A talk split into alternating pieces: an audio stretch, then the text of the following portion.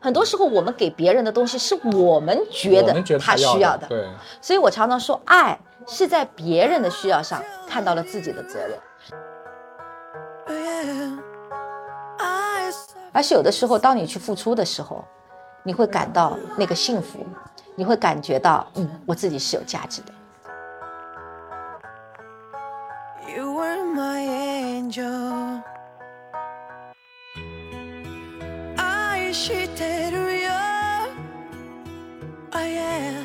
饮行业里面，你说一群聋人嗯。能拿到服务榜，他们没有一个接受过任何专业的训练。我们传统的服务一定是你好，欢迎光临，然后对对，但是他们是完全是没有办法去做这一系列专业的服务性的东西，但是他们却能拿到服务榜的第一名，嗯，而是他们真的是用心，用他们的真诚去传递对客人的这份服务。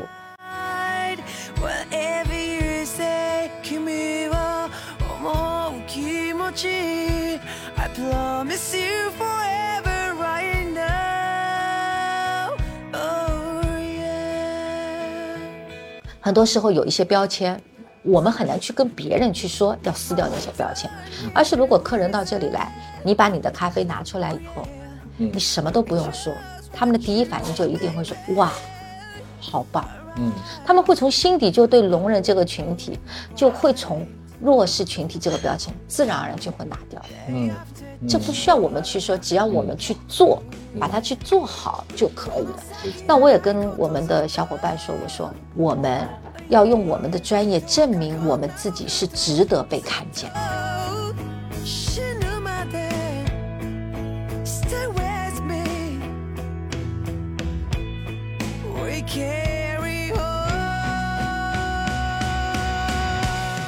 其实真的是有一天，我突然发觉，原来说话都是需要感恩的。我觉得好像就是在那一刹那，我突然明白了感恩的意义。我以前从来没觉得说话是需要感恩的，后来我就说，因为他们说我真的很羡慕你们可以听可以说，所以我才知道原来能说话是一件如此需要感恩的事情。我说我要好好珍惜我口里所说的每一句话。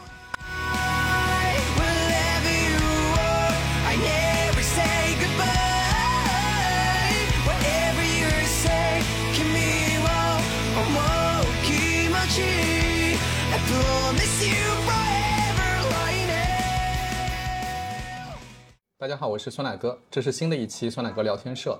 然后今天我们这个播客呢是在呃一家咖啡馆在录哈，然后这家咖啡馆叫 Lily Time，然后所以我们今天的嘉宾呢就是这家咖啡馆的创始人，他叫丽丽。嗯嗯，要不丽丽你介绍一下你正在做的事情好不好？好，呃，大家好，我是 Lily Time 的 Lily，很高兴也很荣幸能够参加酸奶哥的播客节目。那其实 Lily Time 是二零一九年创立的一个品牌，然后 Lily Time 目前是嗯全中国大陆第一家被 B Corp 公益认证的咖啡店。同时呢，也是全上海第一家，也是唯一的一家被认证为社会企业的咖啡店。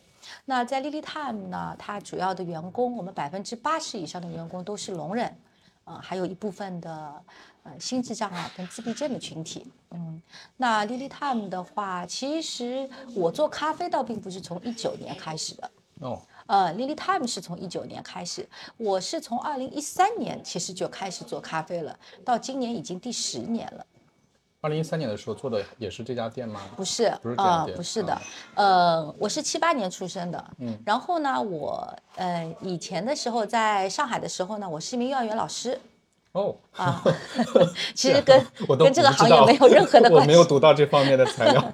对我是一名幼儿园老师，嗯然后在二十出头的时候，那时候呢很流行出国，对，所以，年轻人都出国，然后那时候我也选择去了德国。那到了德国以后，其实你到了那边才刚刚开始学习语言，不可能会让你有从事教育行业的工作经验的，不可能。所以呃，后来到了德国，你要最快接触到中国人，最快能接触到华人文化的地方，那就是中餐厅。啊，对，去餐厅。嗯，对，所以一开始就在餐厅里面打工，嗯然后打工到之后的话，哎，发觉餐饮还是蛮好玩的一件事情，嗯然后后来我就在德国自己开餐厅，开了餐厅。那呃，我跟我先生还有我的孩子，我们都已经长期定居在德国了。那是一直到二零一三年的时候，我想回到上海。回到上海的原因，其实当时就是因为我觉得我父母的年龄大了，包括我的公公婆婆年龄也大了，我希望在他们年老的时候可以陪伴在他们身边。因为在欧洲的时候，其实看到很多在那里的华人非常努力的在拼命的工作，拼命的赚钱，但是真的当父母有一些事情的时候，父母是不会跟你讲的。他们也只是会跟报喜不报忧，对跟我们孩子也是一样，我们也不跟父母说我们的困难，都是报喜不报忧的。所以我就觉得我应该好像是在他们年老的时候，能够时常陪伴在他们的身边。所以当时我就说，哎，我想回上海。那同时，第二个让我想回上海去做什么呢？因为其实我离开上海已经十几年了。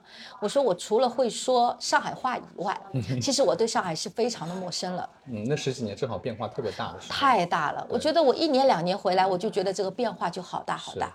但是我在上海的时候，我就发觉了有一些事情是让我觉得跟我小时候的认知是不一样的。嗯，我小时候因为在上海出生长大嘛，是属于那种在弄堂里长大的。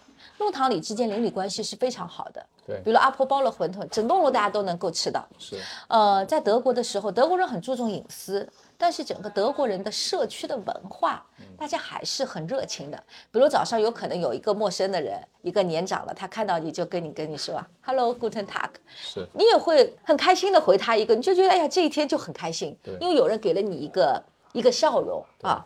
然后我回到上海的时候，我就发觉，比如有一个老人摔倒了，我们第一个反应是 不敢扶不。敢扶，对，真的还是假的？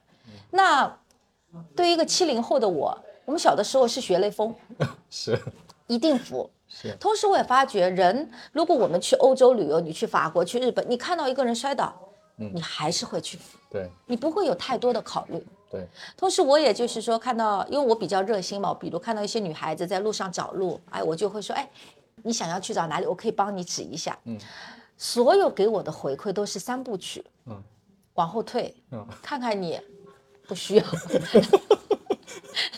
我就觉得，嗯，怎么经济越来越发达了？真的，为什么人跟人之间的距离越来越遥远了？难道是我们人跟人之间真的没有这一份爱和信任了吗？就后来发觉，其实并不是的。其实人心中永远都有那个爱和善意在的，只是一些社会事件发生了以后，让我们不敢去爱了。对，感觉好像那个爱的管道给堵塞了。嗯，所以我当时就说，哎，那回来干嘛？我说我很怀念小时候的那种弄堂里的感觉，所以我说那就开个咖啡店，咖啡店我可以接触到很多人，然后来的人，比如我说，哎，三奶哥你来了，哎，然后阿佳侬来了，阿哥侬来了，就大家都就大家认识的那种感觉。明白，因为如果当时要考虑赚钱的话，其实我应该是从事餐饮行业，嗯因为毕竟我觉得。呃，在德国也是开餐厅的，然后到这边来、呃做餐厅，还是整个市场氛围也是比较好的。那当时也就想着，还是想圆自己小时候的一些弄堂的那些嗯情节吧，或者是梦想，所以就开了一家很小的咖啡店。当时，那当时开了咖啡店以后，我突然发觉，哇，原来在上海开咖啡店是那么、那么那么难的一件事情。为什么？为什么难在哪里啊？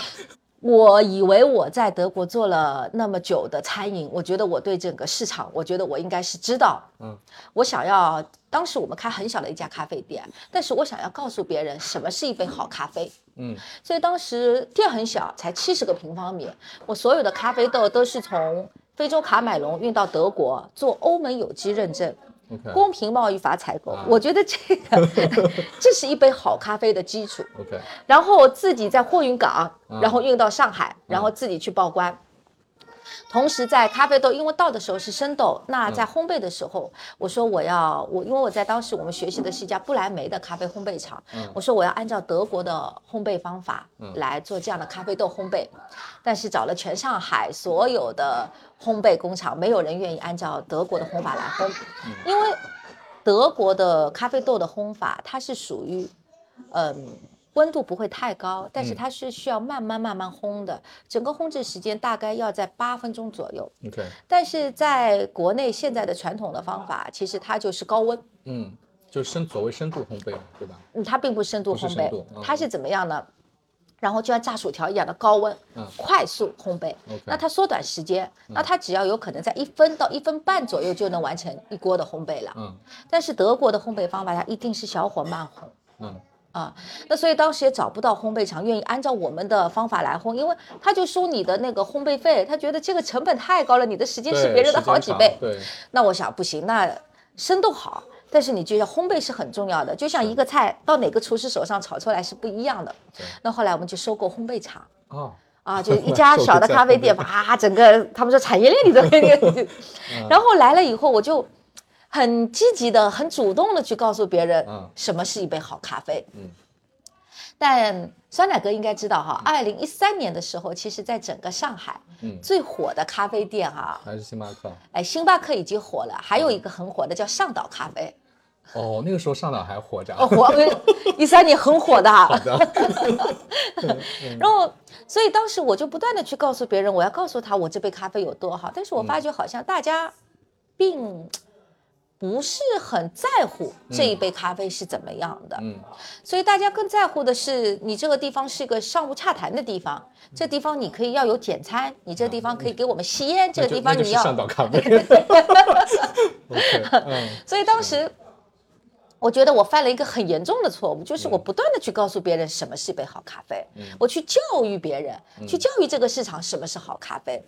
那后来可想而知那个结果吧，嗯。呃，这个结果其实后来我自己去反思的时候，我就明白了，其实以前我小的时候，我们喝红酒，其实以前是不懂什么叫好的红酒的，对我们那时候喝红酒是要加雪碧喝的。对对对，我还记得那个那时候有个起个名字叫红粉佳人，是不是？因为喝不下然后再好的葡萄酒，我们都要加了雪碧，就觉得好喝。对，对所以，但是慢慢的、慢慢的，你看，其实这个整个市场到最后，其实全世界最好的红酒，最后都是在中国是最大的一个一个销售国了。所以我觉得那个时候我犯了一个很低级的错误，就是我去教育这个市场，去教育别人什么是杯好咖啡。那所以整个结果，可想我投了那么大的前期去做了那么大的一个铺垫。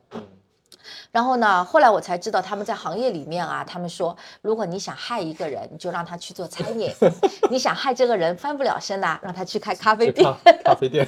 对，因为上海的确是全世界咖啡店最多的一个城市，对，上海的租金又是最高，人工又是最高的。嗯所以我觉得在前几年的时候，真的是，呃，整个我对咖啡馆的，或者是对咖啡中国的市场需求，我是认知上一个完全的错误。嗯因为德国人喝咖啡，他就是每天需要咖啡因，他就是一个体体级别层面的需求。对对我就是需要咖啡对。但是到中国的时候，在一三年的时候，大家需要的并不是说一杯好咖啡，而是说大家需要的是一个好的咖啡店的环境，是可以让他们去做这样的一个商务洽谈的。是，呃，所以之前我们就失败了两家的咖啡店，所以一九年才成立了 Lily Time。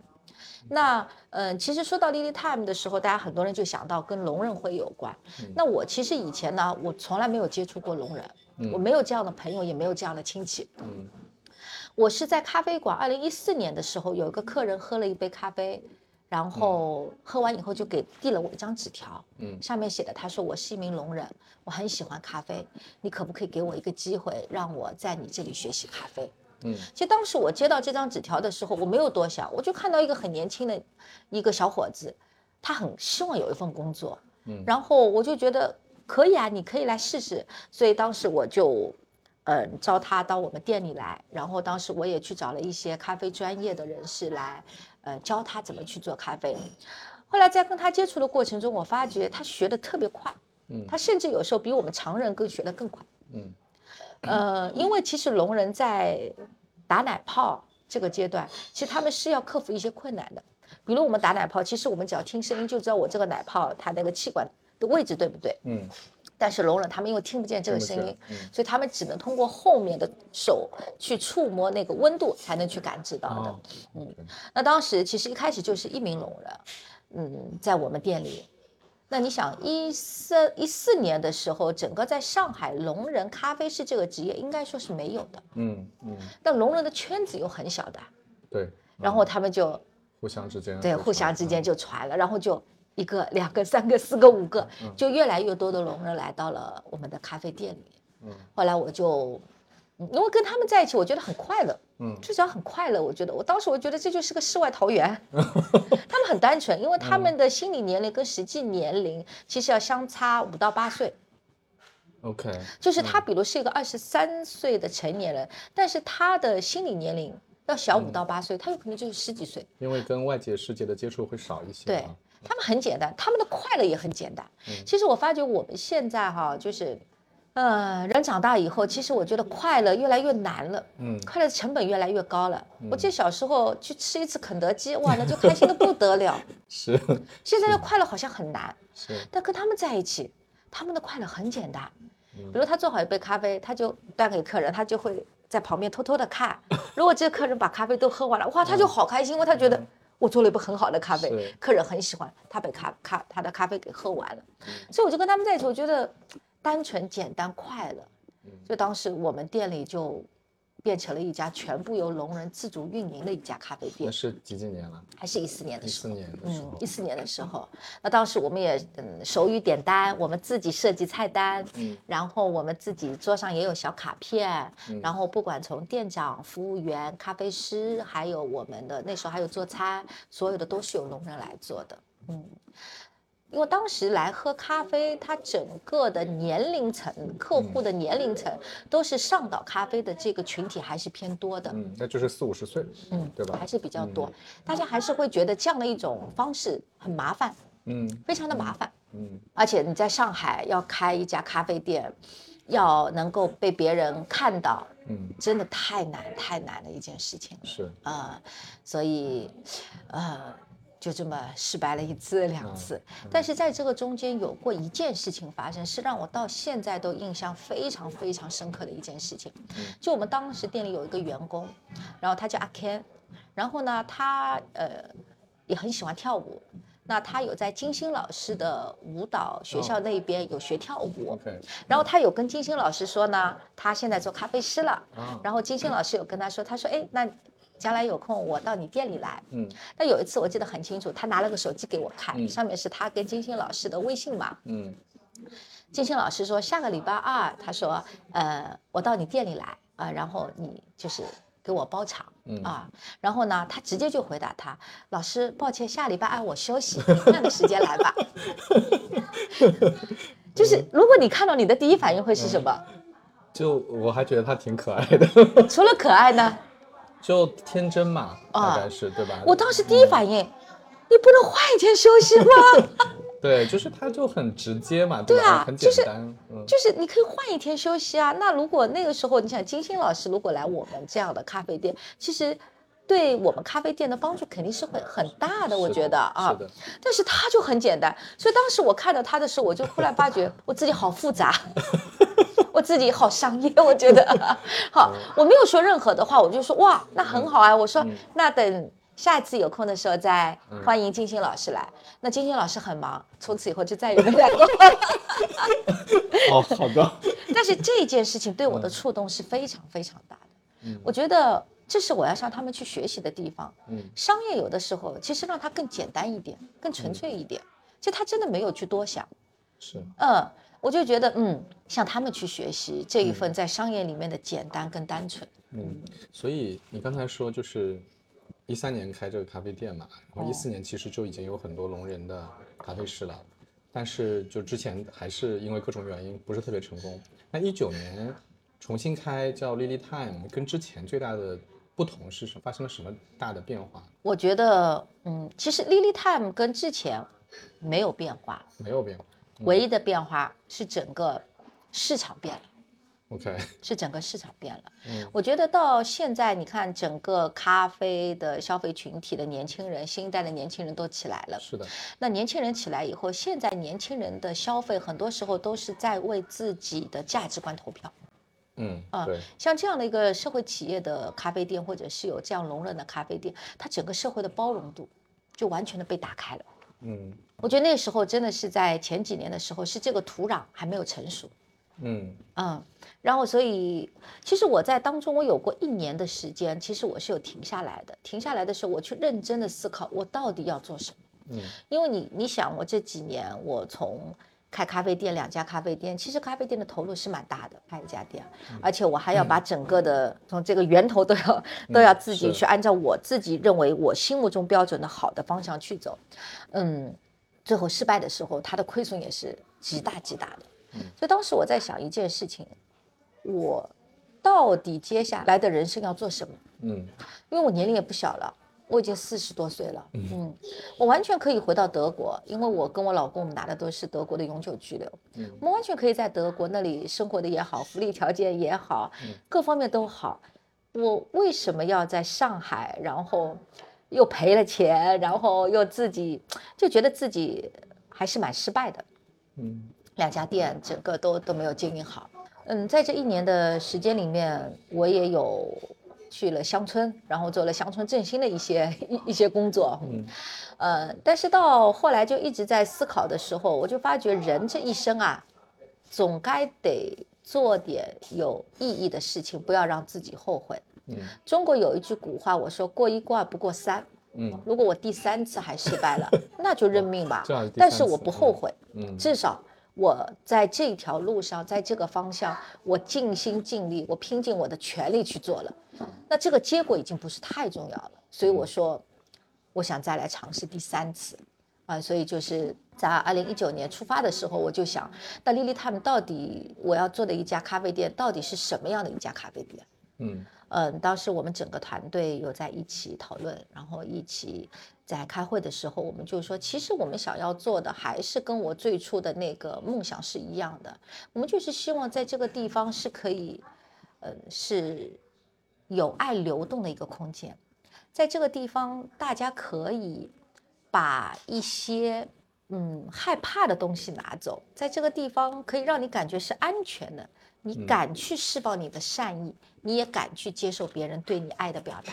嗯就像一个人摔倒了，其实是因为我我害怕一些社会事件让我害怕了，我不敢屈服，并不是我不想屈服。是只是如果我们在这样的一个安全的氛围里面，其实我们每个人都是愿意把这份爱和善去表达出来的。嗯，所以当时我们就说，哎，那丽丽他们要做的一个方向，我们定了一个目标，就是要往社会企业的方向去走。OK 的确是到了二零一九年的时候，整个的社会，我觉得包括整个的市场，真的是非常非常好的一个时间段。嗯因为真的只有天时地利人和，嗯啊，在对的时间做对的事情，这件事情才会成功。那我其实我自己个人是很感恩我过去这几年的失败的，因为若没有过去的失败，不会有今天的成功。因为让我对客户的需求，包括我对于呃在中国在上海，大家对咖啡店他到底到咖啡店来是来做什么的，他们的客户需求是什么，我觉得让我更清晰的也更更更明白了。嗯，嗯，我看你们在大众点评上是全上海咖啡厅好评榜第一名，嗯服务榜第一名，嗯口味榜第一名还是第二名，环境榜第一名，就特别厉害，特别厉害。就是，所以你刚才讲，就是说你现在就感谢过去那段时间的经历，你觉得你知你现在比较清楚说，呃，来喝咖啡的人到底要什么？嗯所以他们到底要什么呢？他们到底要什么？我一直说我们要提供了一杯是三好咖啡，嗯，就是第一要好喝，对，这是做所有做产品的，这是第一步。那你在整个上海，其其实其实到现在没有什么不好喝的咖啡了，咖啡都好喝，因为整个咖啡的市场已经起来了。是的，你要好喝，然后你要好看。嗯。其实因为大家到咖啡店来，其实它是有一个场景的需求的，嗯。大家会拍照，会打卡啊，然后就是哎会觉得这个东西是有创意的，然后你再到好有爱。所以我就说我们要做的一杯咖啡是好喝、好看、好有爱的三好咖啡。，OK，嗯。嗯嗯，所以我们我们一九年开始就是已经很明确说要把 Lily Time 做成一个社会企业，对吧？但其实我对社会企业这个词儿也不是很熟啊。啊，嗯，就是 Lily 能说一下，就是你你理解，就因为我我看到你们说有那个认证嘛，什么啊 B Corp。对，公益企业的认证，其实我对这个也不是很嗯很了解啊，比如说 CSE、CC 认证啊什么，呃，听起来好像是很重要的一个认证哈，能不能跟我们讲一讲，就是今天是呃，你理解什么叫社会企业，以及这些认证意味着什么？嗯，呃社会企业它首先其实它就是一个企业，嗯。呃它不是一个公益机构，它也不是一个慈企业对，它嗯。不是 NGO，嗯，所以我们当时在做的时候，我们就是不希望别人认为我们是一个 NGO 或者是一个公益的慈善的一个机构，嗯，它首先是一个企业，然后社会企业它最终的目的，它是要用创新的商业模式去解决社会问题，嗯。这个是社会企业的一个终极目标，就是要去解决社会问题的。嗯。那在这个过程中，呃，社会企业它是要完全靠自我造血的，嗯，并没有什么政府啊，或者是呃慈善机构啊，或者这样的一些，就完全要靠自己去造血。然后同时，社会企业它还有一个考核的标准，它就是股东是不做任何分红的嗯，啊，你们所有的盈利都要将投入到下一个项目里面去的。下一个项目是指什么呢？比如说像 Lily Time，如果盈利了，那个钱应该投到哪里去我们是投到第三家店里面去。？OK OK，它首先它就是股东不分红，或者我们有一些，包括之后我也会跟跟你介绍我们现在在做的一些公益的项目里面去。嗯嗯，那因为我对这个不了解啊，就你原谅一下我，就是个小白哈。就是这个跟我们传统上对于企业的认识还是非常的冲突的嘛，对吧？因为大家会讲企业是要追求利润的，对吧？赚为什么要追求利润？人是要钱嘛，对吧？说白了就是大家想赚钱。就这个跟大部分的普通的企业来说，它是一个完全不同、不太一样的理念哈。嗯那就是嗯，对你来说，嗯，这种这种差别，或者说你选择说我要做这样的，我不是为了那个盈利，那个盈利还是拿来同样是去为社会创造这类这类的价值，而不是我要自己赚赚一些钱。这个你为什么会做这样的选择？嗯因为我首先一点，我对商业的理解，就很多人大家对商业会有不同的理解。我自己的理解，我觉得商业它不是说只是一个赚钱的一件事情，我觉得商业应该是能够成为祝福他人和祝福社会的一件事情，这是我心目中对商业的理解。嗯所以在嗯这样的一个社会企业发展的过程里面，我是希望。您刚刚的问题是什么？我突然有就是你为什么会选？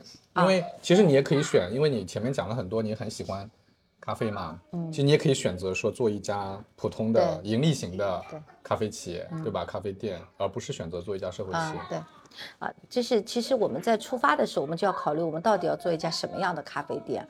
那我觉得我心目中是有两个，一种我就是要做一家大企业，嗯还有一个我想做一家伟大的企业。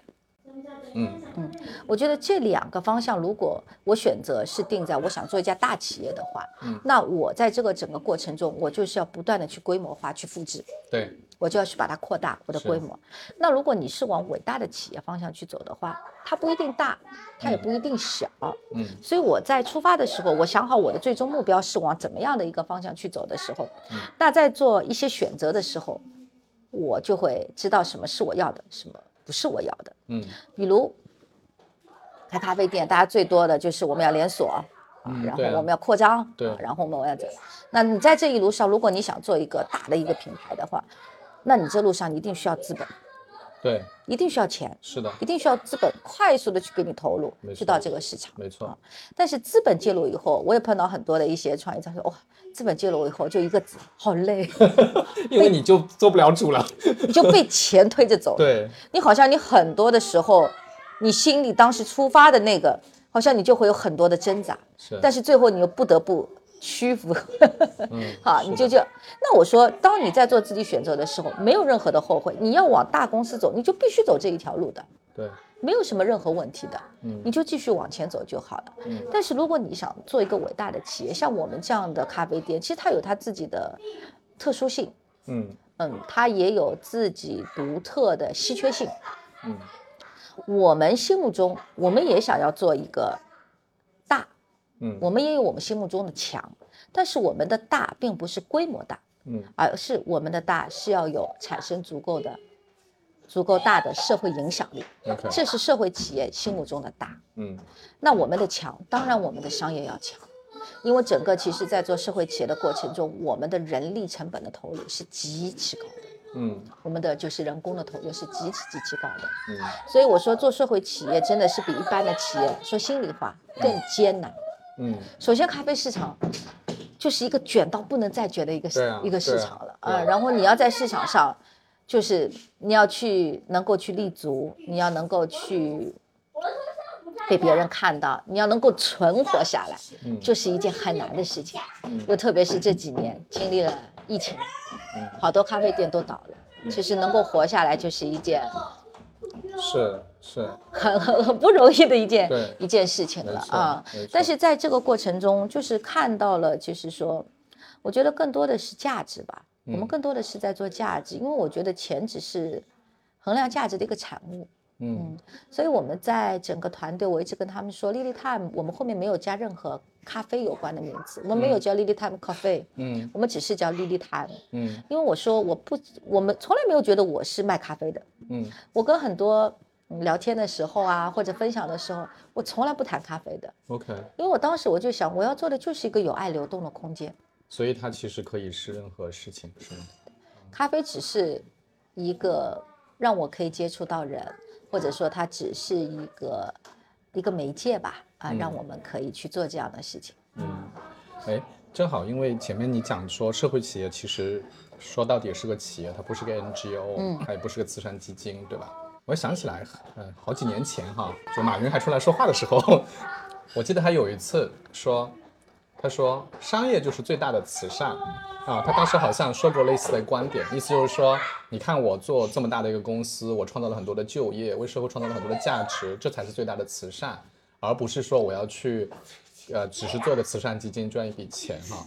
那我们先不去，我不我不评论他的观点，我就想说，在这里面其实有好几个选择，比如说我们想对社会做一些特别有意义的事情哈，其实有好几个选择，一个选择叫做像他这种选择，叫我把一个企业做得很大，然后呢，我创造很多的就业机会啊，这好像也是一种选择。嗯第二种选择是我我赚了钱，然后我捐出来做慈善，很多企业是这么干的，对吧？我企业做企业的事儿，然后我捐了钱去做一些慈善的事儿。第三种就是 NGO，对吧？就是我就是一个非盈利组织，我也不追求盈利，我就是拿想要做慈善的人的钱，然后我来做一个这个分配，然后计划，然后我跑到哪里去看哪里有需求我就去哪里，这些不同的几种不同的做法嘛。但是你最后选择的其实是社会企业这样的一个选择，那这里面有什么考量吗？嗯，其实嗯，我举个例子吧，来嗯来形容。嗯就比如过去我们，我有看到过一些报道哈，就是大家去帮助一些山里贫困的孩子，嗯，然后一直供到他去念大学，对，很多，很嗯，非常的多。对，但是他真的念大学毕业以后呢，嗯。他甚至是不愿意去谈过去这一段他被资助的、被帮助的这段日子的。OK，嗯所以当时就在思考，我们到底给了他什么？嗯。你说这个孩子他真的会记得酸奶哥，或者记得张阿姨？嗯。有可能他记得的只有一个，嗯。有钱真好，嗯。因为是钱帮助了他。嗯所以当他大学毕业以后，当他去面临工作的时候，当他去做选择的时候，有可能他的这个价值观会是被金钱去驱动的。嗯，OK，因为当时就是说，他有可能他的内心他觉得别人帮助过我，我将来也想帮助别人，那我如何去帮助别人我呢要赚很多钱？我要赚很多的钱。嗯所以我就在想，我们到底给他们的是什么？嗯他们到底需要的是什么？就包括聋人这个群体吧，就他们到底真正的需要是什么？很多时候我们给别人的东西是我们觉得他需要的，的，对，所以我常常说，爱是在别人的需要上看到了自己的责任。所以当我走进这个群体之后，我要去了解他们真正的需要是什么。嗯他们需要的只是一份捐赠吗？嗯还是他们需要让他们找到自我价值。所以我跟聋人很多时候我就说，哎，你们到底希望这个社会怎么样去对待你们？他说，我们希望被平等的对待。嗯他们想要告诉别人，我们并不是一无是处的，嗯我们并不是一个弱势群体，嗯我们也可以做得非常的好。所以当我去知道他们内心最想要的是什么，包括其实我们也是一样，很多时候钱并不能给我们带来快乐的，嗯而是有的时候当你去付出的时候，你会感到那个幸福，你会感觉到，嗯，我自己是有价值的。嗯所以我没有选择前面几种的方式，而是选择了用这样的一种方式，社会企业的方式，嗯，然后让他们在店里，呃，包括你比如来我们店里的话，我们没有给他们任何的标签，对，没有说什么无声，对我我什么我我都没有。我来之前特地搜了一下大众点评的评论，我发现很多人其实是不知道的，就是他没有意识到这一点。对对吧？就有人会提到说啊，这里面有些服务员是聋人，嗯但是很多人是压根就没有提到这一点的，所以这是刻意我们就是不会去提这个事儿。对，因为我觉得这就是平等的一个表现，我们每个人都是平等的，嗯包括从我们对他们的称呼开始，我们称呼他们为聋人，嗯呃那他们称呼我们，嗯，听人？对，因为我看那个称呼听人视频了，，对，很多人会说，嗯，称呼我们正常人、聪人、健全人，好，嗯就是因为我觉得聋人这个，我我特别喜欢这个词的描述。因为这嗯个词，我觉得当我称呼他们聋人的时候，他们是能够感受到我们对他们的尊重以及平等。嗯，因为聋只是一个状态的描述对，听也只是一个状态它描述。其实是中立的词。嗯对，如果我说他们是聋哑人，他们就觉得我们并不哑。嗯嗯嗯，呃，我们通过我们后天的努力训练，我们是可以说话的。啊，包括有一些说啊听听障人士，那就说明听力缺陷它就是一个障碍。对，所以我更多的就是聋人、听人。我也跟很多的聋人说，我说你们其实对我来说就像是意大利、法国人一样的。比如现在两个法国人坐在一起，嗯他们说的法语我能听到，但我听不懂。对那一样，你们在打手语，我看得到，但我不懂，对，所以它就是一种语言，对所以它就是一种语言。所以我说我在做的是一种聋听文化，我说。我做的是一个文化交流的事情，我说，所以我也希望通过这样去让他们建立更多的自信，明白。不要觉得这个所以听人这个词是你不是，听人这个词本来就有，本来就有，只是我们不知道他们怎么称呼我们的。OK。其实聋人他们一直都是用听人来称呼我们。哦，嗯，我以前也不知道，我是看了你们那个视频，我才才才知嗯道这个。所以有很多采访的时候，我就一直想要去传递这个信息，因为我觉得就是从一个称呼开始，对就可以让他们感受到我们对他们的那份善意和尊重。对，嗯所以我我我感觉还是挺强烈的，因为过去我们讲就是呃我们就会讲弱势群体啊，然后我们会就是其实你是站在一个所谓的正常人或者是所谓的优越的位置上去给别人帮助，那那那种感觉其实依然是居高临下的嘛，是的对，吧？最嗯最重要的其实还是首先要把我们放到平等的位置上来，包括称呼，包括做事的方式哈、可能会包括避免去打标签。对，嗯所以我们在店里的话，嗯，我常常也跟我们的员工说，我其实我对他们在专业上面的要求是极其极其高的。嗯，我可以说，在上海几乎没有一家咖啡店会有那么多国际认证的咖啡师。哦，我们我们现在有多少咖啡师？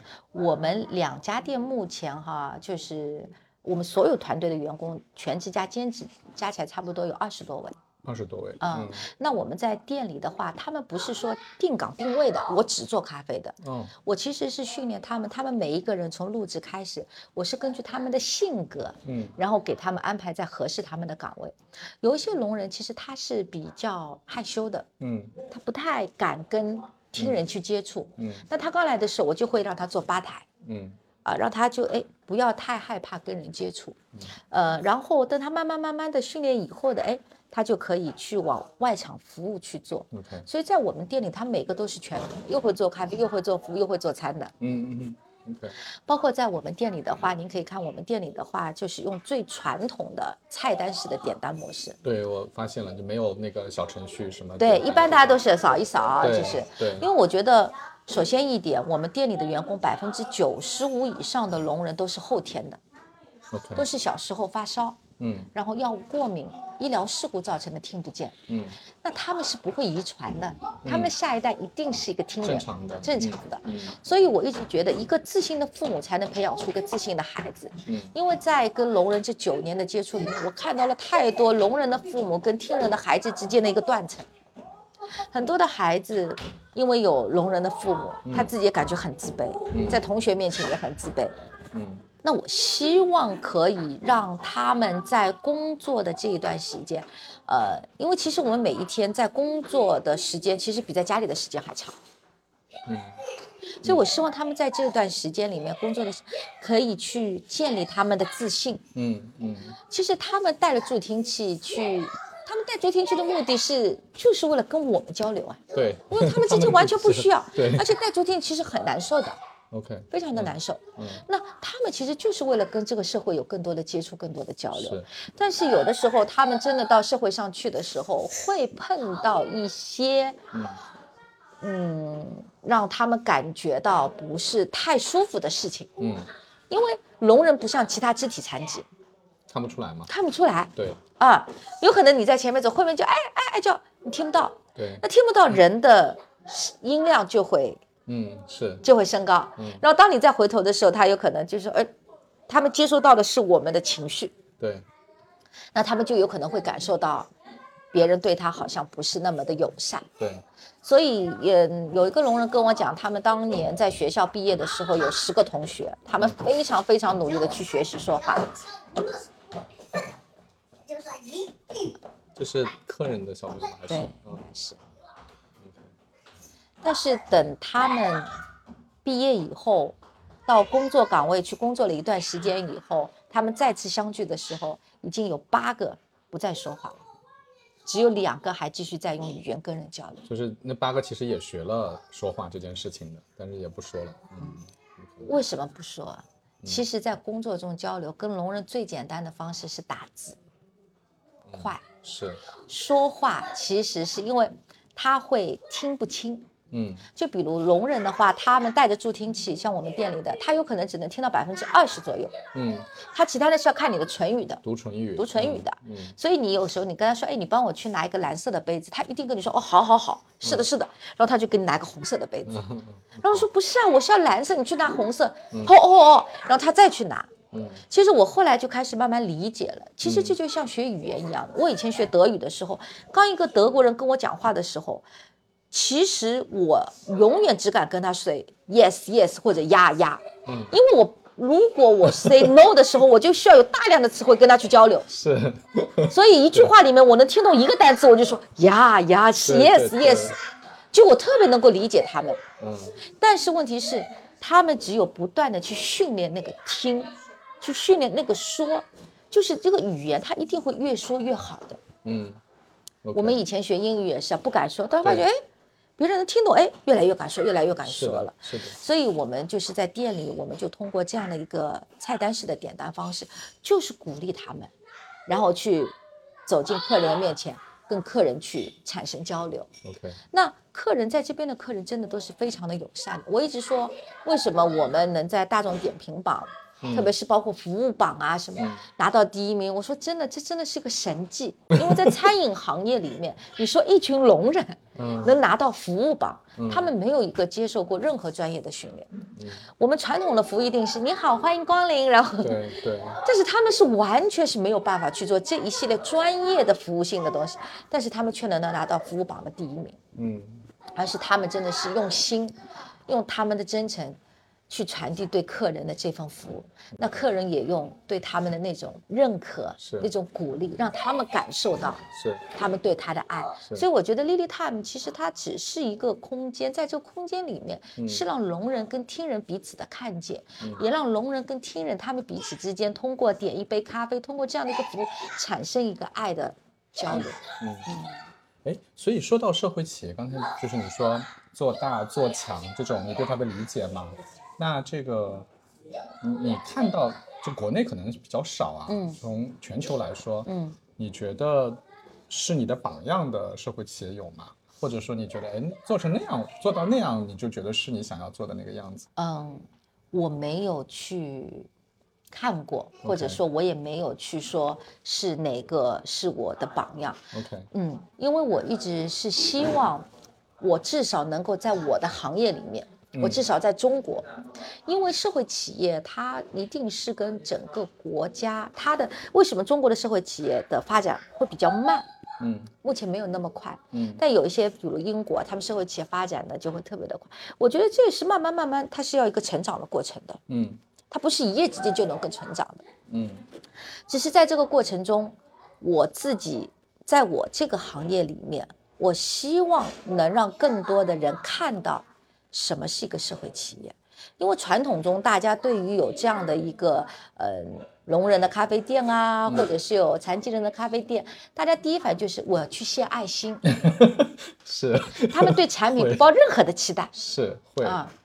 但是如果你只是一次的爱心，它没有办法可以变成一个可持续性的商业的。没。错，所以我说我为什么说我对他们我们店里的员工的专业的要求是极其高的，因为我说很多时候有一些标签，我们很难去跟别人去说要撕掉那些标签，而是如果客人到这里来，你把你的咖啡拿出来以后，你什么都不用说，他们的第一反应就一定会说哇，好棒。嗯他们会从心底就对聋人这个群体，就会从弱势群体这个标签自然而然就会拿掉的。嗯这不需要我们去说，只要我们去做，把它去做好就可以了。那我也跟我们的小伙伴说，我说我们要用我们的专业证明我们自己是值得被看见的。嗯因为在跟聋人相处的过程中，我发现他们有的真的是很有很有才华的。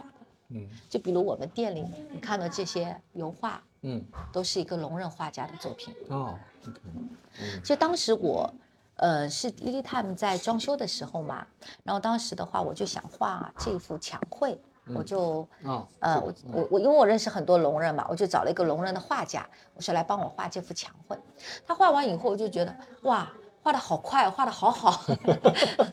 然后他年龄，嗯、和我差不多，但是呢，他是没有办法带助听器的，他就是是全聋全影，他是需要我们用文字交流的。嗯那他就给我看手机里面好多他画的画，嗯然后我就我不懂艺术，我就好看，我说好好看，我说，然后我说这些画在哪里？他说这些画都在我的家里。那我说我可不可以去你的家里看看这些画呢？然后他说他要去问一下他的婆婆。嗯后来他跟我发微信，他说婆婆同意你到我家里来。那他呢也是后天嗯造成的那个嗯听不见，她老公是基因问题，，OK，跟父母是都是好的，就是基因问题。那她女儿恰恰遗传她老公的基因，哦，嗯，等于他们一家三口都是一个聋人之家，都听不见，都听不见。嗯那我去她家里的时候，她婆婆就跟我在说，她说他们两个聋人赚点钱不容易啊，她老公在酒店里面熨衣服的，啊啊、然后她说。买这么多的颜料，买这么多的画板，这个东西都很贵的，然后堆在家里堆那么多，你看那个都堆的都是画哈。然后我其实当她婆婆这么说的时候，我突然对这个聋人画家我心生敬佩。嗯我觉得她做了一件我做不到的事情。嗯就是一个人的追求自己喜欢的东西，有可能一辈子都不会被别人看到，他还在坚持。是，那是真的是艺术家，就是不管不管他的画画的怎么样，他真的是艺术家的精神。对我当时真的是从心底，我是我非常非常的敬佩。嗯我就说我有什么可以帮助你的地方吗？你有什么心愿？然后他跟我说他有两个心愿，第一个心愿他说我希望我的画可以被更多的人看见。嗯他说第二我也希望通过画画可以改善我们家的经济条件，嗯因为他一直想给他的女儿换一个进口的助听器，，OK，进口的很贵的，要八万到十万左右八。万块钱啊，全进口好的，要的，两个耳朵，天哪，人工啊，我要二十多万。哦，嗯，这么贵，那当时我说，我又不认识画廊，我说被更多的人看见，嗯那我说要不把你的画搬到我的咖啡店吧，因为我只有一个咖啡店。嗯我说在咖啡店里面最少每天有客人来了，最少可以让更多的人看到你的画。是，然后同时我说我在咖啡店里帮你卖画，嗯我帮你寄卖，但是能不能卖掉我不能保证，因为我觉得咖啡店卖咖啡这件事我都不能保证，我怎么能保证卖画呢？啊，所以当时后来就跟我们的设计师就说，整个下面的墙全部刷成黑色。嗯因为就为他去改变了我们整个的设计，就是因为我觉得黑色是最能够凸显他画的颜色。嗯然后我们就去他家里从，从几楼，然后就一个一个把他的画搬到了我们咖啡店里来。嗯然后当时我觉得至少他第一个心愿我是可以，至少可以帮他完成的。嗯，呃。呃，当时他的画在我们店，我们店当时刚开嘛，刚开，你想我们叫巷子，你要找我们店是很难找的，还好吧，还好啦，没有那么单难找。行道，还要在第二排。在第二排，对啊主要是在，就。对我就嗯说我门口放个广告也不会有人看到，而且对我们这样的一个刚起步的一个一个咖啡店来说的话，我们也没有任何的钱去做任何的市场，去做任何的营销，嗯所以当时我就哎呀，那那就想哎呀能，希望能够至少最少可以让更多的人。看到他的才华，因为我觉得龙人非常的有才华，而且他画画的天赋真的是自己后天的努力，嗯非常的努力。他们缺少的只是一次被看见的机会。嗯，而且很多人会觉得龙人的内心或者他们的生活世界是不是就是很简单，很没有那么多的色彩。嗯其实你通过他的画，你可以看，其实他们内心是非常的热情的。嗯，你通过他的颜色，你就可以去感受到的。是所以当时他的画在我们店里三个月的时候，嗯，你猜猜看卖了多少钱？不知道哎，我不知道一幅画卖多少钱，一幅画比如这一幅是嗯多少？五千，五千，嗯这一幅是三千，也有一千多的，两千多的也有。OK，嗯，嗯。三个月。啊，卖了多少钱？卖了五万块，五万块，啊真真好，这五万块，没不是，你再猜猜看，太少了是不是？不知道，十万，十万五。所以是多少？呃，当时他三个月在我们店里卖了十七万，卖了十七万啊，惊人的数字，比我卖咖啡的营业额都高，这是真的。你知道当时我我太惊讶了，嗯，我说你们喝一杯咖啡就二三十块，你们会会买画？而且我们店里卖掉的，当时 Lily Time 卖掉的第一个产品就是画，居然不是咖啡。卖什什么叫卖掉的第一个产品？难道不是进来要点杯咖啡？对啊，我们当时还没有开业，然后已经装修好了，就有客人进来。真的啊他说你们是咖啡店，我说对。然后他说哎这些画，然后我们就关，哎呀这幅画好好看。然后他就看了，然后我们就去跟他讲这是个啊聋人画家，因为啊每幅画旁边也有这个画家他自己想要表达的那些是文字。我买了，哇！我 我说我们第一单成交的居然不是咖啡，然后是他的画。那他肯定很开心。是真的，就是嗯完成了一个母亲的心愿，给是他的女儿换了一个进口的助听器。太棒了，这个故事。真的，所以当时我就觉得，嗯，我说如果我要看我 Lily Time 卖了多少咖啡，我会觉得我自己还是。但是如果我看到了，我真的是帮助了一个家庭，是看到了他们整个家庭的变化，经济好了，夫妻关系也会好，婆媳关系也会，是，真的，他们整个家庭完全是一个天翻地覆的变化。嗯，我就觉得太太有价值，太太有意义了，这比卖多少咖啡都有意义啊！我觉得这才是丽丽开门开到现在，我就让我觉得最自豪、最幸福的一件事情。嗯，嗯，所以嗯，就是应该怎么说呢？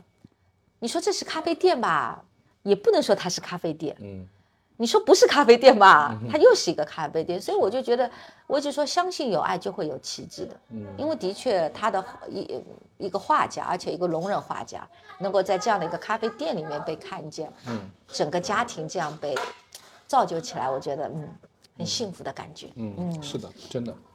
来，丽丽，我来问你一个比较尖锐的问题啊，啊，其实也是很多人会会会第一个反应啊，听到比如说你是做一家社会企业，嗯他第一个反应就会是这样的，他说，是不是这件事情只有你本人财务自由了以后才能干这个事情，对吧？很多人就会说，哎，你你你不为了挣钱，是因为你已经有钱了，你才能做这个事情。好，那这个问题如果引申开来，其实，嗯，其实会有很多类似的问题，其实不光是你做社会企业，包括今天我们看到很多人会说，我要先挣钱，先金钱自由，才能做承担社会责任。是啊，甚至有人说，呃，追求什么，呃，内心的宁静平和，不是的，我先要有钱，对吧？有钱了我才能够获得自由。你们做这些都是站着说话不腰疼哈，我不知道你你怎么看？我怎么看哈？其实当时我开店的时候，也好多人他说：“哎呀，老板娘啊，你肯定很有钱的，对我你做这个事情很多人都会这么说。你真的很有钱的。”嗯但其实我的真实情况，嗯我已经没钱了。真实的情况是我真的已经没钱了，呃，然后我真的是最后把我们在上海的房子都卖了，然后去做丽丽他们的。嗯，呃，其实我觉得这个事情它并不是说，嗯，这也是社会企业为什么我现在是说社会企业我们自己要做大做强，那个强是我们的商业要强。你只有做强了，别人看到了，别人才愿意去做这样的社会企业。嗯那在做社会企业的时候，我当然要赚钱啊！我说你知道吗？我比任何一个咖啡店，我说我真的我更努力，我付出的更多。嗯，我说我要拼命努力的赚钱，因为我知道我那边还要拼命努力的去花钱。是，所以我们在整个的过程中，嗯、真的并不是说是赚了钱以后你才能去做这些事情的。其实这个事情它是可以同步去同做的，步做的。真的是可以同步去做的。嗯啊、因为当你有钱了以后，你再去做这个事情，那就还是在慈善，就是我还是有可能要捐钱，或者说我赚这个钱做这个事情，我就不是以赚钱为目的的，我就不赚钱，那你跟 NGO 也没一样啊，就可以去做一个 NGO，你再有钱，你可以成立一个基金会啊，啊，那我觉得这些是比较呃传统的一些做法。是那社会企业它本身就是一个创新型的商业模式，对，它就没有办法像你刚才说的那样，就是说，其实更重视人嘛。对，所以你看，其实这个结果，你说今天在这么上海这么多的咖啡店里面，你能在大众点评，他们也说，哎呀，你做了多少，投了多少钱？我说，你觉得我们有钱投吗？我们在店里也从来不会要求客人说你给我写一个大众点评，因为我自己本身我很不喜欢这种。啊，让我消费完以后，然后啊，请啊你给我五星好评，对，我不会做我自己都觉得我不喜欢的事情的，嗯。所以我觉得客人要写，这就是他真实的感受，他想写就写，他不想写就不写嘛。嗯。所以其实我们的点评并不多的，有一些点评都几万几万几万条的都是，嗯。我们就是这样的。所以当有一天我们拿到了大众点评什么第一名，都是我们的客人跟我讲，我都不知道。我说啊，真的吗？有可能吗？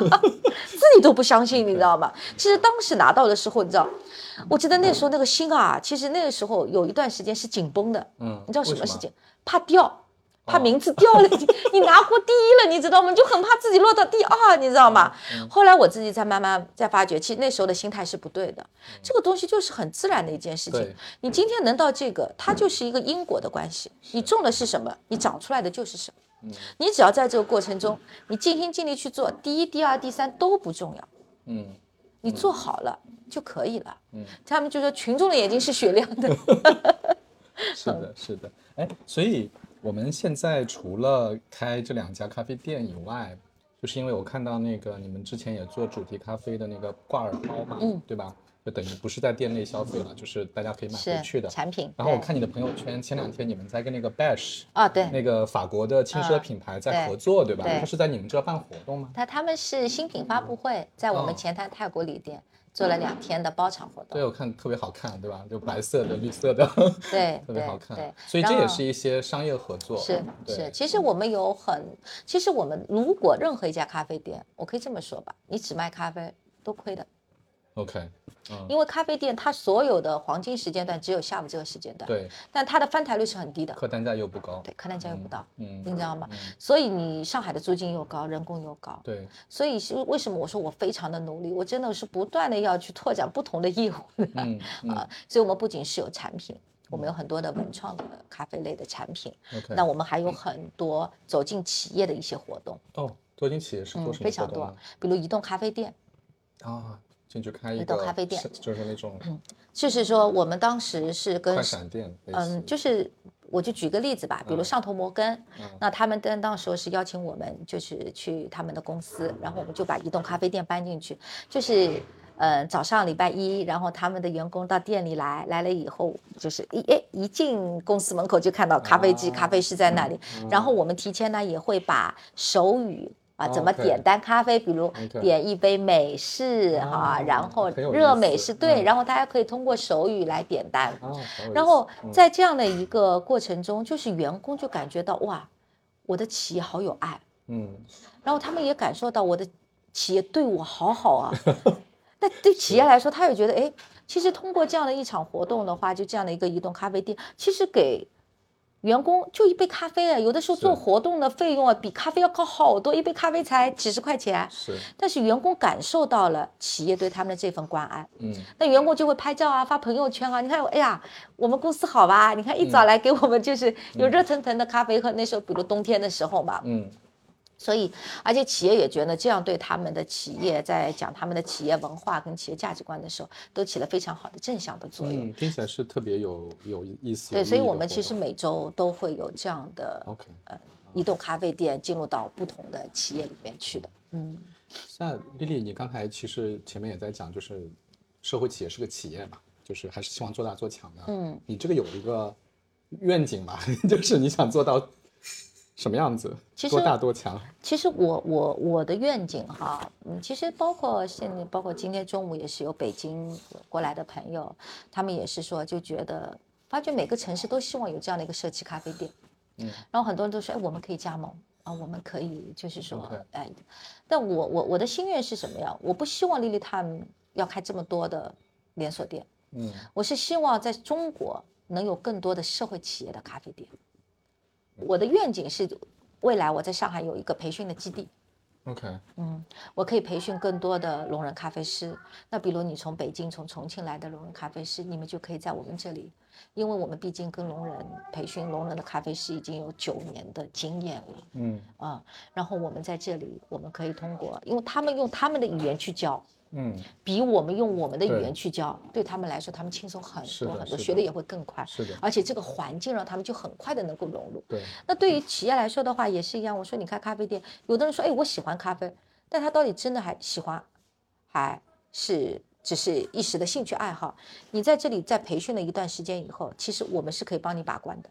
嗯因为你只有当真正热爱这个工作的时候，你才能把这个工作做好的。是，那我也说，开了咖啡店以后，其实开咖啡店一点都不难。你要标准的 SOP 流程啊，你要开一家店啊，现在就好多人都愿意开咖啡店啊，大家都不缺钱啊，啊，投点钱啊，开家自己的咖啡店啊。嗯但是真正难的是运营，呃，你怎么样在市场上能站落到你自己不一样的东西，让别人看到。所以我说，哎，如果有个基地的话，我可以去做这样的一些培训，那这样就可以去输出啊，那可以为全国各地去输出这样的一些人才的储备。那将来是希望在中国有更多的社企咖啡店的存在，而不是 Lily Time。Lily Time 毕竟我说，呃，我的时间精力是有限的，因为做这样的咖啡到你真的是你要完全耗自己的心力在做的。有好多人说，哎，你开了，你你一个老板娘，你怎么天天在吧台工作啊？我说，你知道我为什么要在吧台工作吗？并不是说我的员工人不够，而是因为我要跟他们在一起。嗯我让他们感受到我时常在他们的身边陪伴他们，能看到他们身上，哎，比如在工作中碰到的问题，我及时跟他们讲。所以在我们店里从来没有人叫我老板娘的，嗯，他们叫你什么？姐、干妈，因为我的确管的事情很多，我要管他们谈朋友不谈朋友啊，各种事情我都要管。啊，生病了吧？生病我陪你去看病啊，等等。所以我一直觉得企业家，企业家其实就是把企业做成一个家。嗯，哎，但很多人都说：“哎呀，家不行啊！你对这个家，我说你要知道，家也是有家规，也是有家教的。嗯企业里面并不是说我做成了一个家，我们就没有规章制度了，我们也还是有规章制度在的啊。只是当你把你的员工当成你的家人的时候，大家就说管理员工很难。我说啊，你看一家店最好的工作，最好的一定是老板跟老板娘，主人翁精神。嗯那所以，只有当你的员工把这里当成他自己的家的时候，他是自主驱动的，他们是不用你去管理的。嗯，那你怎么样让他们产生这个自主驱动？其实就是在于你对他们好不好，嗯，你你把他们当什么？你把他们当家人，他们也会把你当成家人。是，而且客人并不是通过我来感受到莉对莉他们的，他们是通过他们嘛，对？你给他们什么，他们给客人的也一定是什么的。没错。哎，这个介绍我认识你的那个中信的朋友啊 提到你很喜欢那本就是米米歇尔奥巴马的那本新书嘛，就啊是我们携带的光。嗯，就是你为什么喜欢这本书其实我看到这个标题的时候，我就特别喜欢啊？那个光。嗯嗯其实我觉得每一个人身上都是有光的，包括我自己在我们在做咖啡社会企业咖啡店的时候，他们也说你要知道这个市场一片黑暗，商业市场啊，商场如战场，就如一片黑乌漆嘛黑的天空一样的。你这么小的一个微光，你怎么可能被看见？那当时我就在想，对啊，越是黑，你越是微光，越是容易被看见呀。是。所以我说，莉莉他们只要做一束小小的微光就好了，就可以啦。你越是真的，所以当时我说我们携带了光，包括很多，因为我我接触了那么多的聋人，我觉得我说你们，我我看到你们的时候，我就觉得你们是我生命中的导师。很多人说，哎，你跟员工的关系，我说我跟我员工的关系，我觉得他们是我人生的导师，他们也是我很好的朋友，也是我的家人，因为他们教会了我很多。我给他们的有可能只是一份工作，但他们教会我的是让我学会感恩。嗯其实感恩大家都知道，我们都要感恩。我们会讲，哎呀，你最近有什么感恩的事啊？你也可以会去讲，哎呀，一件最近让我怎么怎么样，让我感到特别感恩的事情。其实真的是有一天，我突然发觉，原来说话都是需要感恩的。我觉得好像就是在那一刹那，我突然明白了感恩的意义。我以前从来没觉得说话是需要感恩的，后来我就说，因为他们说我真的很羡慕你们可以听可以说，所以我才知道原来能说话是一件如此需要感恩的事情。我说我要好好珍惜我口里所说的每一句话，而且跟他们在一起，他们给了我很多的力量，他们像我生命中的一束光。嗯为什么会这么说？其实我并不是一个很擅长交流的人。是吗？是的，对，真正了解的人，了解我的人知道，其实我是胆子蛮小的人，我蛮害怕跟人接触的。心里话，呃，我最喜欢就一个人安静的在家里的。但是别人都说，丽姐这不像你啊！你看你啊，你说的时候就，因为我一直在当时在做 Lily Time 的时候，我就觉得 Lily Time 就是一个舞台，它不是一个平台，它是一个舞台。我把我自己定位的角色，我是一个建筑工人。我说，我要做的事情就是去搭建这个舞台。嗯然后在这个舞台上，他们站在这个舞台上，而不是我。嗯当他们站在这个舞台上的时候，我还要找到那个光，我要找到那个聚光灯，那个光要照在他们的身上，是让他们被看见。所以我知道，我并不是在前面的那个人，而是我是在背后，是为他们搭建那个舞台的人。所以在过去很多年的时候，他们也说：“哎，你都不愿意去说啊，或者去什么？”我说：“对，这本身就不是我擅长的事情，也不是我喜欢的事情。”但是其实，特别是通过疫情之后，疫情的时候，其实我们经历很大很大的一个困难。本身我们就是做线下店的，我们从来不做线上的，因为他们都没办法接电话。对，啊、然后我碰到这个事情以后，我发觉有一天，我觉得我身上扛了一个很大的责任，就是我不单单只是一个建筑工人，要搭建一个舞台，我还是一个主持人，我要去替他们发声，嗯因为他们说不了的很多，我可以替他们去说，所以我真的是觉得他们给了我力量，让我成就了今天的我，让我开始敢于去表达。我以前很怕跟人表达的，我最好躲在在角落里看不出来，你现在看不出来，你现在我觉得这个力量是他们给我的。如果你要去说我自己的，我觉得没有什么好讲的。但是说到他们的时候，很多人说他们就觉得你会很兴奋，对，你会就感觉到哇，你好像就 整个状你就有态。光了，对 你就发光了。我觉得这个光真的是他们嗯给了我那股力量，让我去替他们去发声。嗯所以我常常说被爱点亮，为爱发光嘛。其实真的就是，所以我很感恩，在我的生命中能够遇到他们。所以真的是互相成就的事情。是的，嗯，很多人也说丽丽他们，哎，你们会有没有拓店的计划啊？你们要开几家店啊？我说，其实我从来没有去规划。我为什么没有去做规划？因为我觉得，既然我们是要通过商业模式去解决社会问题的，所以当我看到了一个社会问题的时候，有可能就是我要去开另外一家店的时候。所以为什么 Lily Time 今年准备开第三家店，是因为从一年多以前我们也不是我们去找的吧，就突然身边多了好多自闭症的嗯家长嗯，来到我们咖啡店里，我好像我最近也感觉这个不知道是变多了还是是变多了，是变多了，越来越多了。嗯就我从来没，又是我我从来没接触过这个群体啊，嗯但是我真的是被这些妈妈深深的感动，嗯他们太伟大了。我也是一个母亲，但是跟他们比起来，他们真的太伟大了。嗯，他们当他们来找我，就是我就是说很多事情啊，好像就是好像上天当要让你去做一件事情的时候，就有很多奇妙的事情发生。比如一个客人他带了一个他的朋友来，他就是个自闭症的家长，突然又有一个客人带了一个人，又有一个自闭症家长找找到我，就在同一时期，突然身边出现好多这样的人。然后有一次我把这些家长都聚集在一起，在我们咖啡店里面来，那他们就说，他们希望我能够像当年帮助聋人一样，为他们的孩子去开创一条就业的道路。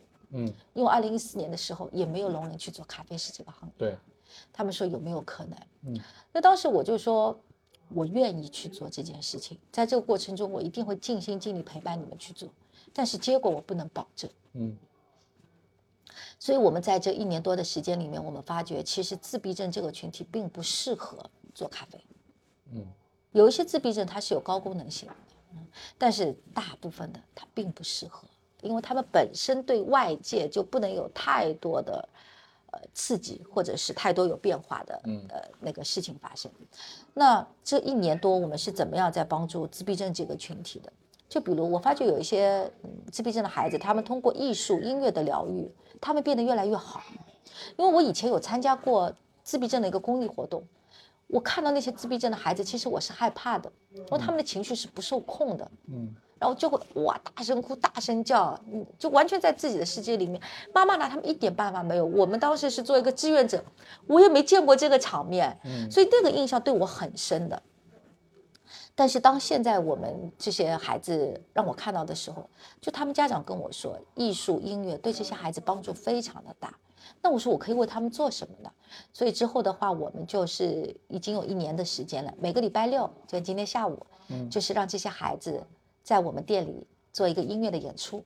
哦，嗯首先，因为自闭症这个孩子，他们接触到的本身只有特殊学校、家长、老师，他们跟整个社会是脱节的。嗯那有可能对这一些自闭症孩子来说，他们本身就是在自己的世界里面，他们对外界就没有太大的一个感受。但是他们的父母不是这个样子的，很多的父母为了这样的孩子，都是放弃了工作，嗯，全身心的陪着孩子。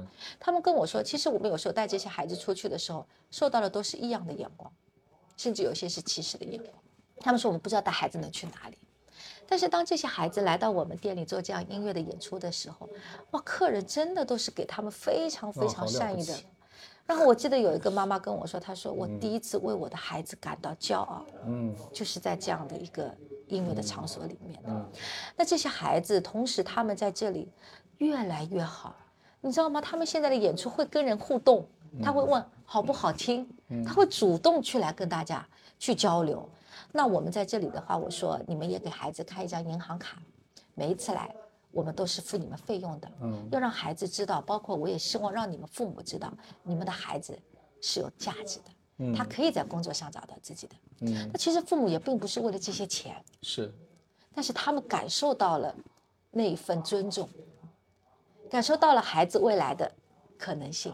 那我说，你们就让这些孩子更多的往音乐方面的去发展。那我们这里演出以后，说不定还有其他地方可以请他去演出啊。他们的歌声其实并不怎么呃专业，不专业，但是足够真诚。嗯，它可以夸一下就打到你内心最柔软的地方。真的很多客人听他们唱歌都流泪的。我常常就是他们每周来，我只要每次在我只要听他们演出，我都会流泪，我都会被他们感动的。所以我觉得是他们也是那个光，嗯并不是说他们好像是一个自闭症的群体啊，好像是跟外界不是的。他们给我们力量，不是永远我们站在这个角度是给予的，他们是反而他们是给予我们很多治愈的力量的。所以呃，比如有这样的一些孩子，我们就鼓励他们往音乐方面走。包括我们现在两个自闭症孩子在这里一直演出，他们已经可以开始合奏了。嗯因为嗯对自闭症孩子，他本身就在自己的世界里面，他们两个人要合奏，这是一件难上加难、几乎不可能的事情。但是很感恩，他们真的在这里哎表现的非常好，越来越好。然后最主要是这些父母，他们也越来越好了。是，然后因为他们看到孩子越来越好了，他们也越来越自信了，然后也让一些更多小龄自闭症的家庭看到了未来他们孩子的可能性。那还有一些自闭症的青少年，我们是觉得，哎，他们会画画。嗯，比如传统的公益的做法、慈善的做法，就是每年到自闭症节，我们拿一幅画来拍卖对啊，两千块、三千块，对那其实只是一次性爱心。是，你真的买了这幅画以后，你会挂在家里吗？嗯基本上是不会的。嗯但是，而且这些画，它并不是像这个画家一样，他是在画板上，他们的画有可能就是在一张小的练习纸上就这么画了一个画。所以当时我们就想，哎，我们怎么样可以让这个事情变得可持续性的去发展？对，所以我就想到，国外有很多跟艺术家联名啊，然后就签约啊，所以我们就把我们现在选了，我们第一期我们选了五个孩子的画作为我们咖啡挂包的封面。嗯。我们跟你签约，嗯。然后成为我们的设计师，然后我们卖掉，我们卖掉里面我们会有百分之十的设计稿费是全部给予这位设计师的。嗯，所以哎，我们第一期就卖的非常的好，比我们其他款的咖啡都卖的好。现在，然后孩子们，你看他们不会表达，但是他们内心是知道的，是，又画了好多好多的画。然后我说好啊，那我们开始再做第二期，包括我们现在嗯，楼下一楼的墙面上的那些的画，呃，也是我们自闭症孩子的话。嗯那有一些企业他说，哎，你们可以把它做成咖啡挂耳包，那我们有一些在包装设计的时候，是不是也可以用他们的话来做？我说当然可以呀、对，所以就是也是希望能为这个有画画方面的这些的自闭症的孩子，给他们开创一条职业的道路。嗯因为当时我在做的时候，我就说我不是一个康复疗愈机构，我要做的事情很简单，也很明确，就是给他们打开职业的大门。嗯所以我们在现在在考虑第三家店的时候，因为我发觉一些高功能性的自闭症的青少年，他们已经在特殊学校学了烘焙的技能，他们可以做烘焙。，OK，因为烘焙比较简单，比如你说一个饼干，它就是简单重复性的工作，这个对他们不难。嗯所以我们就想，嗯，因为丽丽他们现在的两家店，大家所有的关注度都是在聋人这个群体，那我们现在在规划第三家店，是可以让自闭症这个群体被更多的看见，啊、然后有自闭症，然后有我们的聋人咖啡师，我们做这样的一个共融的一个咖啡店。嗯，明白。刚才讲这个自闭症的孩子来演奏啊，这个场面我，呃，很强烈的能感受到你在前面讲的，就是你到底要做的是一件什么样的事情，就非常非常清楚的看到了。嗯，哎，最后一个问题还是挺有意义的，那就是说，你看 Lily Time 现在做的是，呃，面向聋人啊，包括将来是这个自闭症患者有一些，所以它有天然的向善的属性啊，天然的向善属性。他说，但是大多数企业，普通人制造普通产品，服务普通大众，那在这种情况下，企业向善这个事情，又可以在哪些地方去探索呢？就是当然我知道这个跟你可能不是一件事儿啊，但是想听听你的意见，就是嗯，如果他也不是聋人啊，也不是这样的。呃呃，工作人员，他如何在普通的世界里面去向善的做商业？你你会怎么看？大部分的公司要做向善这件事应该怎么做？首先，嗯，我一直说爱的流动，人跟人之间只有正向交流才能产生爱的流动。嗯嗯但是两个人我们也有交流，但是如果我们两个人是吵架的话，那我们就不是正向交流，我们之间产生的就只有仇恨，不会有爱。对，那其实，在 Lily Time，其实大家对社会企业是目前为止中国的社会企业的起步才刚刚开始。嗯因为我一直坚信啊，未来的中国商业向善，这是一股非常非常强大的一股力量的。因为现在企业大家都开始在往这个方向看了，嗯，你最少你做一件事情，你先眼睛先看过去，然后你会去思考，然后你才会带出你的行动，这是一个非常非常好的一个方向，大家再往这边去看，所以就更多的人会去探讨我的商业如何向善，嗯如何向善，只有善才能激发善。嗯你给你的客户是什么？你想要给你的客，就就举个很简单例子，我常常说，我说，嗯，很多公司都说我们要去团建，嗯啊，出去旅游，大家一过去前几年，大家都觉得哇，好开心哦，出去团建，但后来越来越多人不愿意出去团建了，为什么不愿意去团建呢？就觉得是一种负担吧。为什么会是一种负担？因为我说啊，我自己说，啊我说因为你让我去团建，最终的目的是什么呢？你还是想要从我身上得，对，榨取更多的价值。对的，是不是？嗯，是，所以你如我们也有团建，我们是叫家庭日。嗯那我们的团建是怎么样？我们比如礼拜一我们就出去了，三天两夜，我们去千岛湖纯玩。嗯因为我觉得这个团建，我们这个家庭日的目的是什么？目的只是为了让员工员工之间、人跟人之间，我们有更多的交流。除了工作这个场景以外，我们更多的认识、更多的了解，这样是你们自己产生这个。我们从来在家庭日就是纯玩，嗯不谈任何的工作，没有任何的目的性的，嗯，只是希望大家能够快乐的在一起生活。明白。那你说这样的团建，员工愿不愿意去？嗯，他肯定愿意去啊。是是，所以你到底要给你的客户，嗯给你的员工是什么？嗯其实老板心知肚明。是，我常常有一句话，我说虽然这句话大家觉得是口号，我说但是你如果要去做，你这句话你必须牢记在心的，不忘初心，牢记使命，嗯勇往直前。因为啊，永远是你的心不会欺骗你的，嗯你的话语、你的眼神、你的行动会带出欺骗，但是永远你的心它是不会撒谎的。所以做任何事情的时候，我一直说慢一点，先问问你的初心，先问问他，嗯他其实是知道应该做什么，不应该做什么的。嗯所以你要去问你的初心，回到你的初心，然后再去做出你的行动。嗯嗯包括在很嗯社会企业，我刚才说一个起步，就大家看中很多的关注度是在聋人啊，或者在特殊群体。其实我一直说，莉莉 time 之后要打破更多的东西，就是让别人看到，其实并不是的。包括我们对整个社区，我们每个礼拜天的下午，就是明天的下午，是我们平均年龄在七十岁以上的一个老年吉他乐队的演出。哦，老年人也需要被看见，是不只说是聋人需要被看见。那他们以前就是我们店里的客人，嗯来喝咖啡的。然后他们在跟我交流的过程，就是说他们很喜欢音乐，年轻的时候都忙着工作照顾孩子，老了去了老年大学，然后学了吉他。那他们也需要有一个能够展现自我风采的地方。那我说欢迎啊，欢迎你们来我们咖啡店啊。然后他到他们咖啡店来，我们为他们做专场的音乐演出，他们去把自己的儿子、媳妇、孙子、孙女叫来，哇，你知道那个时候他们的那种自豪感，然后看到自己的孙女、自己的儿子为他们鼓掌，他们内心是真的是非常非常的需，他们也需要那一份从社会给他们的一份自我价值的认可。嗯，所以其实，在 Lily Time 的话，是一家包容性极大的一家咖啡店，因为很少大家说一个咖啡店里面能看到年纪大的人。年纪大的人说：“我们去你们咖啡店都小年轻呀，我们去干嘛啦？”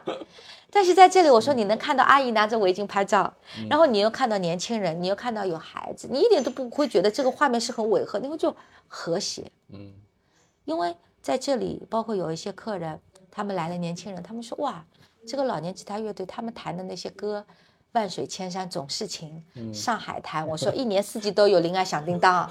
他说哎呀，这些歌歌我妈妈爸爸都很喜欢，所以他们就会想着哎。那我下一次我带带我爸爸爸妈妈来爸妈妈来喝咖啡，你要知道，我们年轻人其实陪父母的时间是很少的，是的，也很少有机会陪父母。你说去咖啡店，嗯最多吃饭，对，所以我觉得我们创造了这样的一个场景，让年轻人跟自己的父母有这样的一个可以交流的时间，可以一起来喝咖啡。那父母来了以后就说：“哇，这不就是我的场子吗？”然后，然后，然后这些叔叔阿姨再带叔叔阿姨来，嗯所以他们说。很多他们说，哎呀，你们做什么市场营销？我说我们又没有做什么事。他们说你们这叫口碑式营销。人带人，人带人的。嗯啊，其实这个老年人、呃，聋人、自闭症、年轻人、孩子，其实都是一样。我们也为孩子开放很多的这样的一个呃志愿者，因为其实现在很多的孩子也需要感受到自我价值，因为现在孩子抑郁症的问题非常严重。是是的，非常非常严重。嗯那我们店里就每一年到寒暑假都是排队的，父母要把孩子送来。哦，寒暑假为什么是寒寒暑假过来送孩子过来干活吗？干活啊，啊啊，你知道，因为孩子现在其实他们的自我价值从哪里来？嗯，学习成绩。对，但是除了这个以外，现在的孩子物质生活条件太好了，他们什么都不缺，说老是。但他们当一个人能够去给予的时候，是很幸福的一件事情。是的，所以他们在这里，他们跟聋人在一起工作，跟聋人在一起相处的时候，然后他们就觉得哇，我好有成就感嗯，啊！他们能够感受到那个自我价值的。是所以这些家长说，我的孩子在你这里完全变了一个人。他说这个孩子我都不认识。我说所有人向所有人学习，其实我们也要去向孩子学习。他们身上是有很多很多闪光点，他们也是有光芒的对。只是这些光芒很多时候被压制住了，或者被盖住了，让他们那个光芒没有被散发出来。嗯好的，我我问题差不多了，谢谢丽丽，因为不谢的因为嗯就我发现，尤其是我在跟你聊的时候啊，啊就我发现，包括我带来的一些问题，其实呃，我们都不知道什么叫社会企业，就是我们其实是有误解的，我们总觉得社会企业是啊帮助弱势群体。然后，那就是只能靠大家的这个同情和爱心来支撑它。那我觉得今天还是有很多新的认识啊，就是其实首先它是一个企业，它应该是一个成功的企业，然后它创造的其实是真的是，嗯，我理解就是说不是金钱带来的那些 benefit，不是说我赚了钱然后我去帮助你们，不是这样的，是我让你们在这里实现价值，是的，对吧？那个是反而是他们更需要的。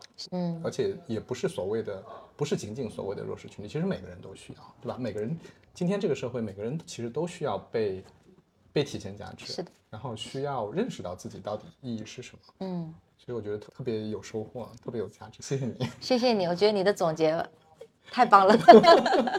对，然后然后我那个叫什么？呃呃，太古里对吧？嗯呃，太古里那个店我还没去过，下次我也去非常欢迎你去。嗯其实我们在太古里做的，大家很说，哎呀，你们 Lily Time 一个品牌的咖啡店怎么会做出两种不一样的风格？呃，风格不一样，产品不一样，价格不一样，所有的都不一样。那其实这个真的，我我一直说做社会企业，其实我们在商业上啊，真的必须要很强很强的，你的商业敏锐度要非常强。我为什么我在那里会选择去做不一样的咖啡店？因为这里是家社区咖啡店，对，你所有的都是要满足你客户的需求。是这里的人他们要的是什么样的咖啡，但你的产品就跟着他们的需要去做。那在太古里，你想周边都是都是奢侈品，奢侈品 对，然后呢，或者说周边大家节奏都是非常非常快的，是。所以我们那家店叫园子，我们整个啊都是纯白色的。子这边是巷子，这里是嗯。巷子，然后我们所有的都是放的背景音乐都是那种森林里面的音乐嗯啊，然后我们是希望，因为人只有静下来，他才会去思考，嗯，有了思考，他才会去创造。对，所以我们就说，哎，在那里的话，其实这么快节奏的那些商务人士，他们其实是需要慢下来的。然后商场的客人跟社区店的咖啡店的客人是完全不一样。嗯，商场的客人是很强势的，特别是去太古里的高消费的，你觉得哎，你知道吗？那那个节奏，我们的聋人节奏，毕竟他听说都会比较慢，因为我们现在两家店连店长都是聋人。嗯，除了每家店里面会有一到两名听人做一下辅助工作以外，全部都是由龙人他们自己来做。那他们其实很容易会被商场的这个客人给盖过去的。那所以我们就在那里，我说那我们就做手冲咖啡。我们这里是以创意咖啡为主的，嗯，那里就是做完全不一样的手冲咖啡，因为手冲咖啡我们是我们的龙人咖啡是走到你的面前，然后从给你闻干香，然后他在你面前做整个手冲，因为基本现在上海咖啡店手冲都是在吧台那一边冲完以后给你，我们是走到你的面前来为你服务的。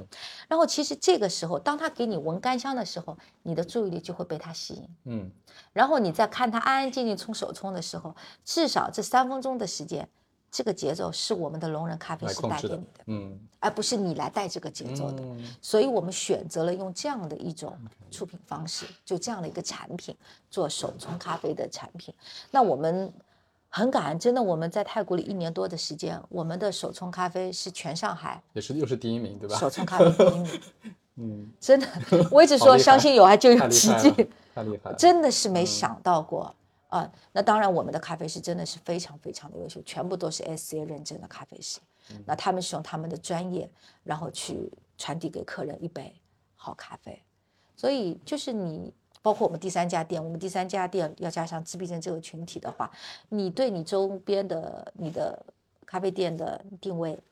你周边的客户群，他们的需要，又我们又会是一个完全不一样的风格，完全不一样。哇嗯，啊，嗯，挺挑战的，但是也真的很厉害。对，我觉得这样其实你知道吗，就会让我不停的就在这路上保持我的热情。哦，真的，就是我我能我能感觉到你的那个能量，就是你从这里面获得的能量。对，因为我我我不太会做规划的人，因为我觉得我本身我们在做的这一件事情，其实就是不是你自己想要做，你自己想要做，而不是，而是当你一定是站在对方的角度，站嗯在别人的角度、别人的需求去做这样的一件事情，所以我就觉得，哎，未来好像有很多很好玩的事情在等对，着我。好像有非常非常多事要做，对吧？对，我就觉得哎，那个那个，在整个过程中，我就嗯会觉得特别的有意思啊、就时刻能保持那个热情。